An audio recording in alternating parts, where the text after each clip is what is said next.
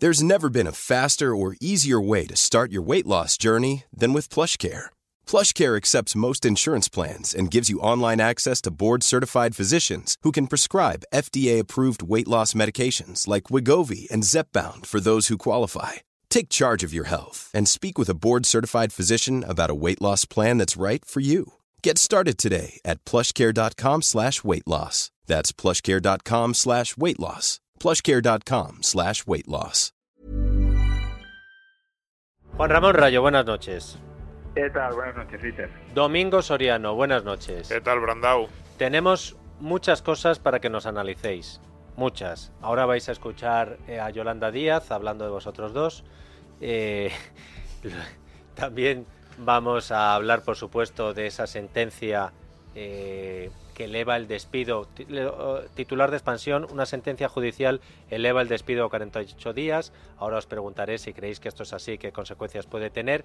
Pero por empezar, por lo último, cronológicamente, el Parlamento Europeo aprueba prohibir los vehículos gasolina y diésel en 2035. Eh, ¿Cuál de los dos ha sido el que ha propuesto este tema? Eh, Marta, ¿quién ha sido? ¿Rayo o Soriano? Domingo Soriano, empiezo por ti. Eh, ¿Qué te parece este asunto? Me parece una locura, pero no tanto una locura esto, la, la noticia de hoy, que además a ver cómo se articula, a ver en 2035 dónde estamos. Yo si quieres en 2035 volvemos a ver el programa y te digo, anda, pues ya resulta que no está tan prohibido o que han tenido que recular o porque era imposible, porque en algunos países hacer esa transición ya no va a ser tan sencillo. Eh, bueno, ya veremos.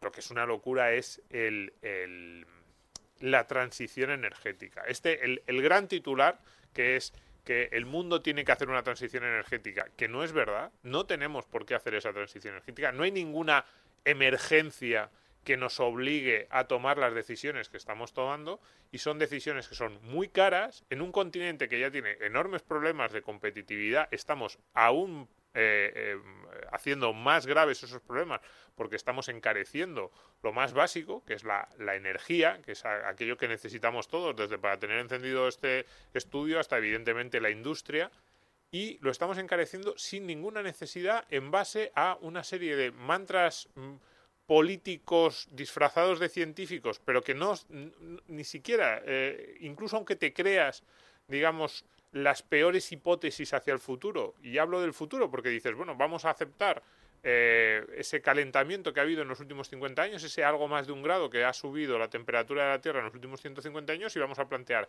qué podría pasar en el futuro cuánto más podría llegar a subir las temperaturas, eh, cuáles serían las consecuencias, cuáles serían los costes, que ese es el principal punto que nadie se plantea. Oiga, ¿es más barato amoldarse a, ese posible cambio climático? supongamos que sube un grado más de aquí a final de siglo, que es la hipótesis de central de la ONU. ¿Es más barato amoldarse? Pero bueno, dentro de todo eso, entonces, dentro de esa locura de eh, que tenemos que hacer una transición energética que no tenemos que hacer, esta es probablemente la medida más, más loca, más absurda, más cara y eh, yo creo que en, cierto, en cierta medida más irrealizable y también más injusta, porque es todas estas medidas que se están haciendo en contra del coche, en contra del vehículo de gasolina, del diésel y eh, de, los, de, los, combustibles, del petróleo, vamos, de los coches que, que, funcionan con este tipo de combustibles. Y a favor del coche eléctrico, encima son medidas que eh, pagamos todos en beneficio de los que más tienen. Es decir, son medidas que van exactamente en la lógica contraria o que apuntan en la dirección contraria a que debería ser la lógica socialdemócrata. Y fíjate que, digo yo, pagamos todos, a lo mejor me podía poner también en, la primera persona de los que se pueden llegar a ver beneficiados de, este tipo de medidas, también como las que se están tomando en Madrid. Yo vivo dentro de la M30, a mí la mayoría de las cosas que se está aprobando, por ejemplo, al ayuntamiento, pues tampoco me afectan. Pero es increíble que aquellos que eh, más, em, iba a decir privilegios, no privilegios, pero sí que la izquierda suele plantear eh, esta disyuntiva en términos sociales, los privilegiados, los que más tienen, los de arriba o los que no, están tomando una serie de medidas que van exactamente en contra de las necesidades y de los eh, bueno, de, de la realidad de los que en teoría ellos están protegiendo. Rayo. Sí, no, comparto mucho del análisis de, Domingo. Básicamente no estamos midiendo en absoluto los, los costes que constituyen, que implican estas medidas. Em, tampoco estamos midiendo adecuadamente los costes que, puede conllevar el, cambio climático y por tanto estamos tomando decisiones a ciegas. Pero es que además quería introducir otro elemento en, en, este, en esta argumentación y es cuál va a ser el efecto de eh, esta regulación. Esta regulación que básicamente prohíbe la venta de nuevos coches de, con motor de combustión a partir del año 2035. Pues eh, claro, Domingo decía algo que es razonable. Cuando lleguemos a 2035, probablemente los políticos darán cierta marcha atrás o flexibilizarán algo esta normativa, porque a menos que la tecnología haya avanzado muchísimo, tanto en, mejora de eficiencia energética cuanto en reducción de costes, y ya no solo de turismo, sino de camiones, etcétera, pues va a ser muy complicado que esto se aplique a rajatabla. Pero uno puede decir, bueno, pues está mal marcar como objetivo que en el año 2035 no haya coches con motor de combustión y si luego llegamos a 2035 y vemos que políticamente no es realista, pues lo levantamos y ya está. Al final es como esto de los objetivos del milenio o la Agenda 2030, grandes objetivos que se marcan ciertas élites y orientan el país hacia ahí, pero sin mayores destrozos. Bueno, no, es que sí hay destrozos esta medida lo que va a provocar es que se suspenda la inversión en mejorar la eficiencia de los motores de combustión.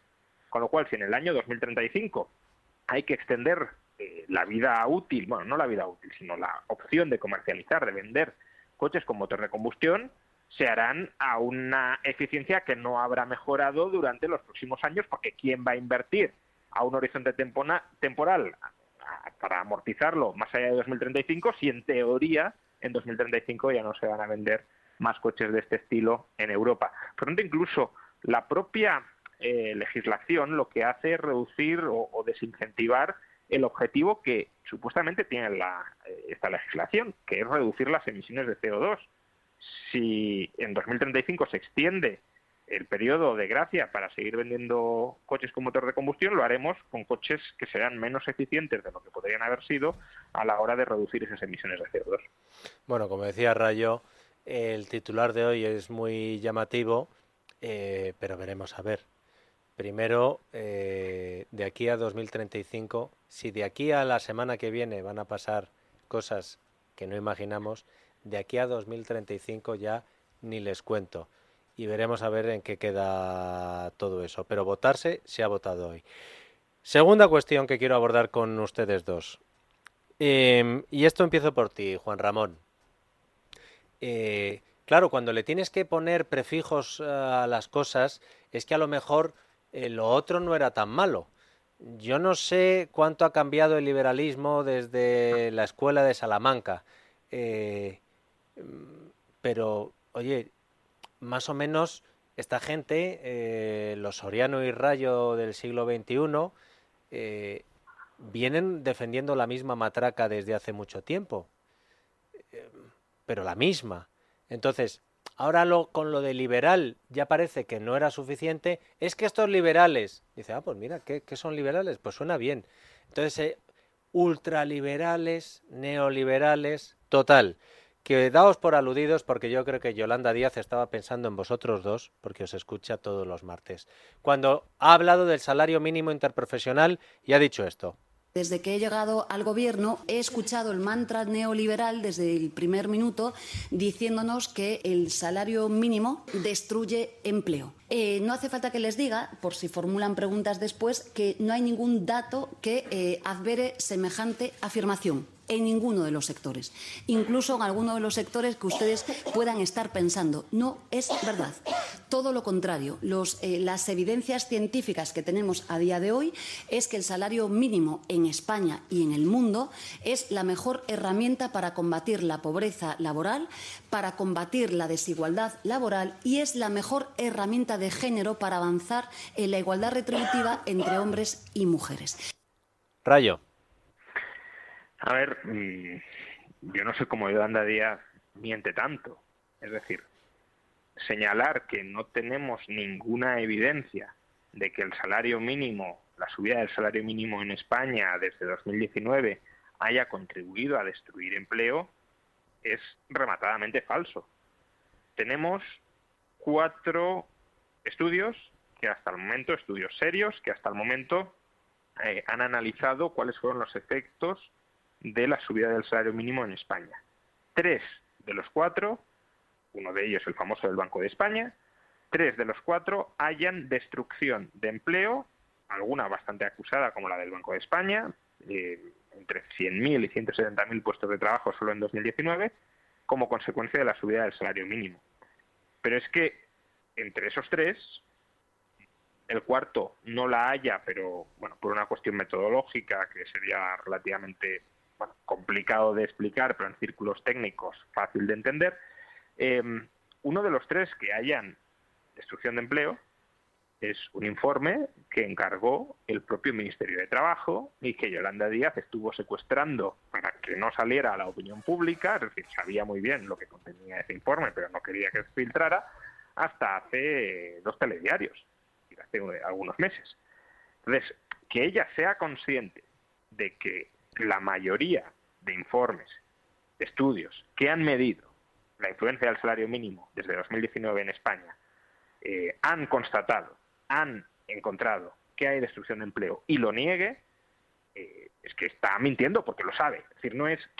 A veces puede decir las cosas mal sin saberlo, pero cuando dices las cosas mal a sabiendas, estás mintiendo. Luego es verdad que Yolanda Díaz puede hacer otras consideraciones y yo creo que por ahí se intenta escapar que la evidencia mundial evidencia mundial, una parte de la evidencia que tenemos en, la academia respecto a cuáles son los efectos del salario mínimo en otras partes del mundo, eh, evidencia que no está contestada, pero que sí existe, es que efectivamente no tiene por qué reducir empleo y que puede contribuir a mejorar eh, la pobreza, a reducir la pobreza de ingresos, etcétera. Bien, tú puedes hacer esas consideraciones y decir, Hey, Dave. Yeah, Randy. Since we founded Bombus, we've always said our socks, underwear, and t shirts are super soft. Any new ideas? Maybe sublimely soft. Or disgustingly cozy. Wait, what? I got it. Bombus. Absurdly comfortable essentials for yourself and for those facing homelessness. Because one purchased equals one donated. Wow, did we just write an ad? Yes. Bombas. Big comfort for everyone. Go to bombas.com slash ACAST and use code ACAST for 20% off your first purchase. Hold up. What was that? Boring. No flavor. That was as bad as those leftovers you ate all week. Kiki Palmer here, and it's time to say hello to something fresh and guilt-free. Hello Fresh. Jazz up dinner with pecan-crusted chicken or garlic butter shrimp scampi. Now that's music to my mouth. Hello Fresh. Let's get this dinner party started. Discover all the delicious possibilities at HelloFresh.com. Quality sleep is essential. That's why the Sleep Number Smart Bed is designed for your ever evolving sleep needs. Need a bed that's firmer or softer on either side? Helps you sleep at a comfortable temperature? Sleep Number Smart Beds let you individualize your comfort so you sleep better together. JD Power ranks Sleep Number number 1 in customer satisfaction with mattresses purchased in-store. And now, save 50% on the Sleep Number limited edition Smart Bed for a limited time. For JD Power 2023 award information, visit jdpower.com/awards. Only at a Sleep Number store or sleepnumber.com. Bueno, pues hay un debate aquí, no está claro, en muchas partes del mundo parece que las subidas que se han aplicado no han afectado, etcétera, pero lo que no puedes es negar que la evidencia que tenemos en España cada vez más abundante es que las subidas que tú has apoyado y que tú has aplicado sí han sido dañinas para la creación de empleo. Y ya digo, negar esto sabiéndolo es doblemente grave, no es ya ignorancia, es mala fe.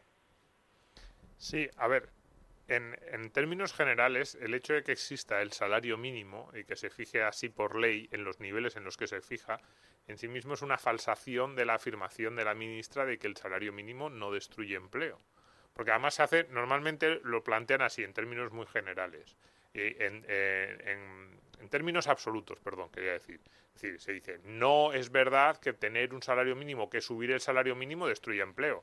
Claro, la respuesta sería, ¿y entonces por qué no lo pones en 3.000 euros? El hecho de que el salario mínimo no sea de 3.000, 5.000 o 10.000 euros, claro, te diría, no, hombre, no sea ridículo, es que 3.000 euros es demasiado alto. ¿Demasiado alto para qué? Si estás diciendo que no destruye empleo, tenerlo en 3.000 euros no sería demasiado alto, y en 5.000 y en 10.000 tampoco. Y entonces, claro, el mismo que te está diciendo subir el salario mínimo no destruye empleo, te diría, hombre, no, es que 3.000 ya te has pasado, ya estás exagerando o estás siendo demagogo. No, no, no si tú mismo admites que 3.000 sería demasiado, estás reconociendo implícitamente que, por supuesto, subir el salario mínimo puede llegar a destruir empleo. Entonces, aquí la pregunta no es si el salario mínimo destruye empleo o no, es evidente que puede hacerlo.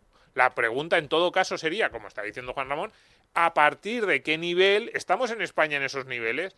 Oye, hay países que lo han subido y hasta un determinado nivel, pues eso, dicen, no, hasta el 60% del salario medio, hasta el 75% del salario mediano. Bueno, podríamos discutir cuáles son las condiciones de cada país, cuál es la estructura productiva, cómo son los empleos menos cualificados, que son aquellos que pueden tener más repercusiones una subida, en los que puede tener más repercusiones una subida del salario mínimo, etcétera pero las afirmaciones así genéricas de cómo pueden decir estos economistas o cómo pueden decir algunos, eh, no sé lo que ha dicho Yolanda Díaz ahora sí, neoliberales, neoliberales. que el salario mínimo destruye empleo, el hecho de que tú lo fijes en el nivel en el que lo fijas, falsa, es, demuestra que todo lo demás que estás diciendo ni siquiera tú te lo crees.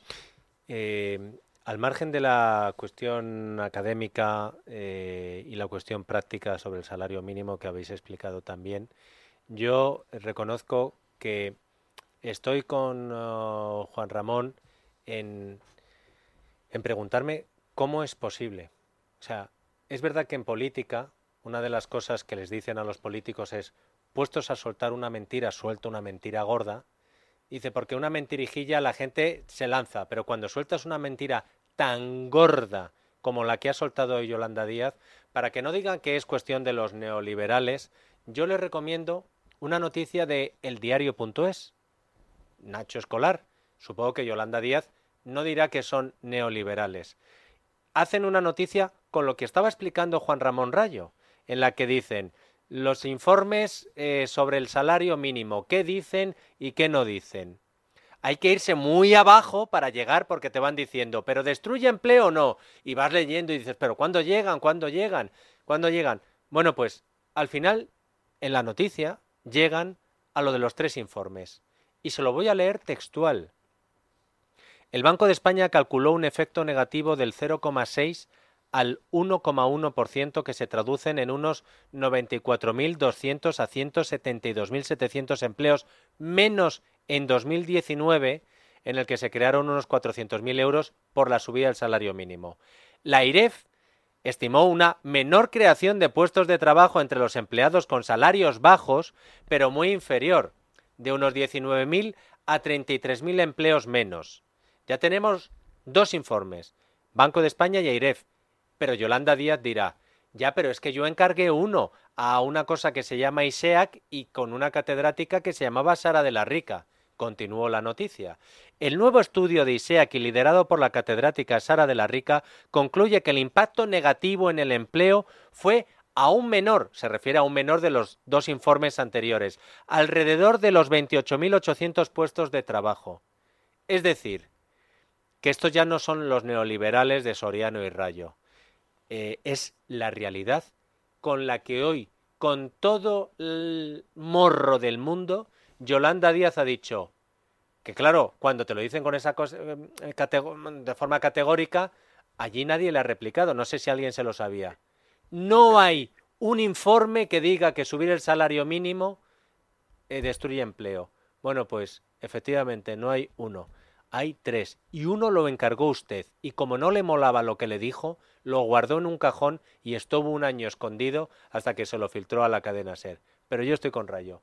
Me pasma, me pasma. Si me, permites eh, un comentario sobre esto que has dicho. Primero, yo cuando he hablado de, tres, de cuatro informes, no estaba incluyendo el de la IREF, porque la IREF no utiliza microdatos, con lo cual, si incluyéramos el de la IREF, ya sería cuatro em, de cinco. Como sigamos, hay cada vez más informes, Rayo. Claro, por eso.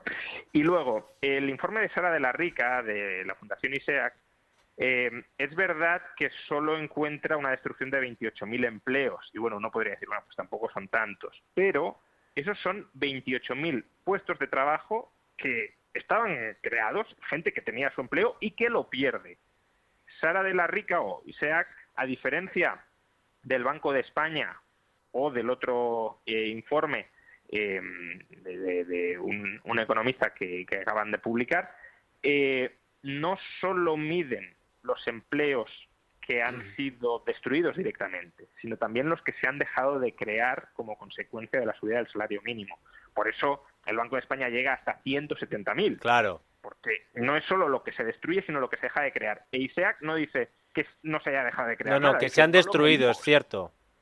Claro, se han destruido, eran puestos que estaban y que han dejado de estar. Lo otro es empleo que no ha encontrado un parado y que lo habría encontrado porque otros que tienen características similares y que no se han visto afectados por la subida del salario mínimo lo han encontrado. Entonces, claro, por eso encuentra menos, porque solo mide los destruidos expresamente, pero si se midiera todo, veríamos los que haya. Claro, claro, claro, ¿no? Pero, pero fíjate, Rayo, ya sin entrar en esa distinción, que es así, es que el, eh, el que tiene ella le dice a 28.000 personas, yo no sé a partir de qué número para Yolanda Díaz es importante un despido, pero a 28.000 personas se las despidió de su empleo por la subida del salario mínimo. 28.000 personas que pueden ser el sueldo que llegaba a cuántas familias. 28.000 personas a la calle por la subida del salario mínimo. Y no es que lo diga yo, ni Rayo ni Domingo Soriano, es que lo dice la fundación que contrató el Ministerio de Trabajo para este asunto. Eh, última cuestión. Eh, sentencia judicial eleva el despido a 48 días. Domingo. Muy preocupante. No, no, es que eleve a 48 días, lo que dice Estoy es que, leyendo el titular de expansión. Que en determinadas circunstancias se puede eh, elevar la indemnización por despido más allá de lo que establece la ley a mí me parece preocupante. Eh, estaba justo ahora mismo escribiendo para un artículo para mañana en Libertad Digital sobre esto y decía que lo más preocupante, o sea, el, principal problema del mercado laboral español a la hora de la generación de empleo es la incertidumbre, son los costes que los empresarios sienten que, que tiene asociado el puesto de trabajo y costes que a veces no son directos, pero es ese miedo a cuánto me costará o qué, flexibilidad tendré yo a la hora de tomar decisiones empresariales que son imprescindibles en cualquier sector, en cualquier empresa del mundo. Y fíjate, más que el coste absoluto, a mí me parece eh, letal la incertidumbre, el miedo a no saber cuánto te va a costar, y no, pero no solo en términos monetarios, sino también en términos de tiempo, de esfuerzos, de complicaciones. La, esto que habla, dicen, la judicialización de las relaciones laborales en España es horrible.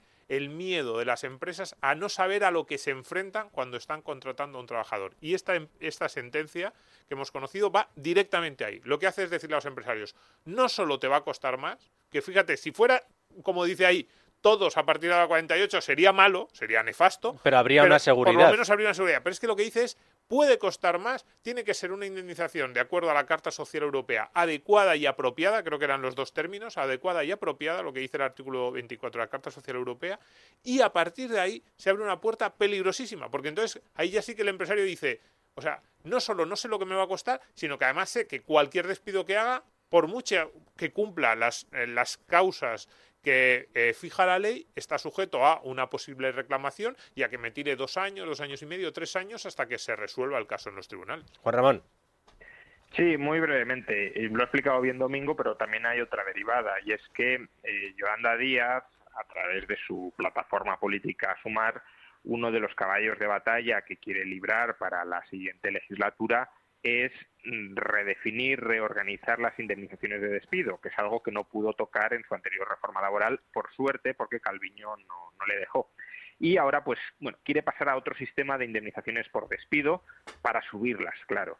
Eh, y este tipo de sentencias, que es mm, activismo judicial puro y duro, es decir, es ir más allá de la ley, no es aplicar la ley, sino ir más allá de la misma, eh, pueden servir como argumento de falsa autoridad para decir, fijaos, hemos de modificar la indemnización por despido porque los tribunales aprecian que la ley no es adecuada, cuando eso lo tiene que apreciar el legislador, no, los tribunales. Y por tanto, si vamos en esa dirección de encarecer el coste del despido, cuando ya tenemos, a pesar de la rebaja que, que perpetró, que ejecutó la reforma de 2012, uno de los costes más altos de despido en Europa, pues desde luego volveremos a un mercado laboral mucho más rígido, menos competitivo y por tanto con menor capacidad de crear empleo. Habéis estado muy bien, neoliberales, eh, pero muy bien, de verdad, porque habéis explicado cosas importantes eh, de una forma clara. Que, ¿Cómo lo sé? Pues lo entiendo yo, lo entiende todo el mundo. Pero denunciar la mentira pavorosa de alguien que sabe que está diciendo lo contrario a lo que piensa para ocultar la verdad, era necesario que lo hicieran hoy nuestros amigos ultraliberales, eh, neoliberales o liberales de postín. Rayo, un abrazo muy fuerte. Muchas gracias, Rita. Hasta la semana que viene. Ever catch yourself eating the same flavorless dinner three days in a row? Dreaming of something better? Well, HelloFresh is your guilt-free dream come true, baby. It's me, Kiki Palmer. Let's wake up those taste buds with hot, juicy pecan-crusted chicken or garlic butter shrimp scampi. Mm. Hello Fresh. Stop dreaming of all the delicious possibilities and dig in at HelloFresh.com. Let's get this dinner party started.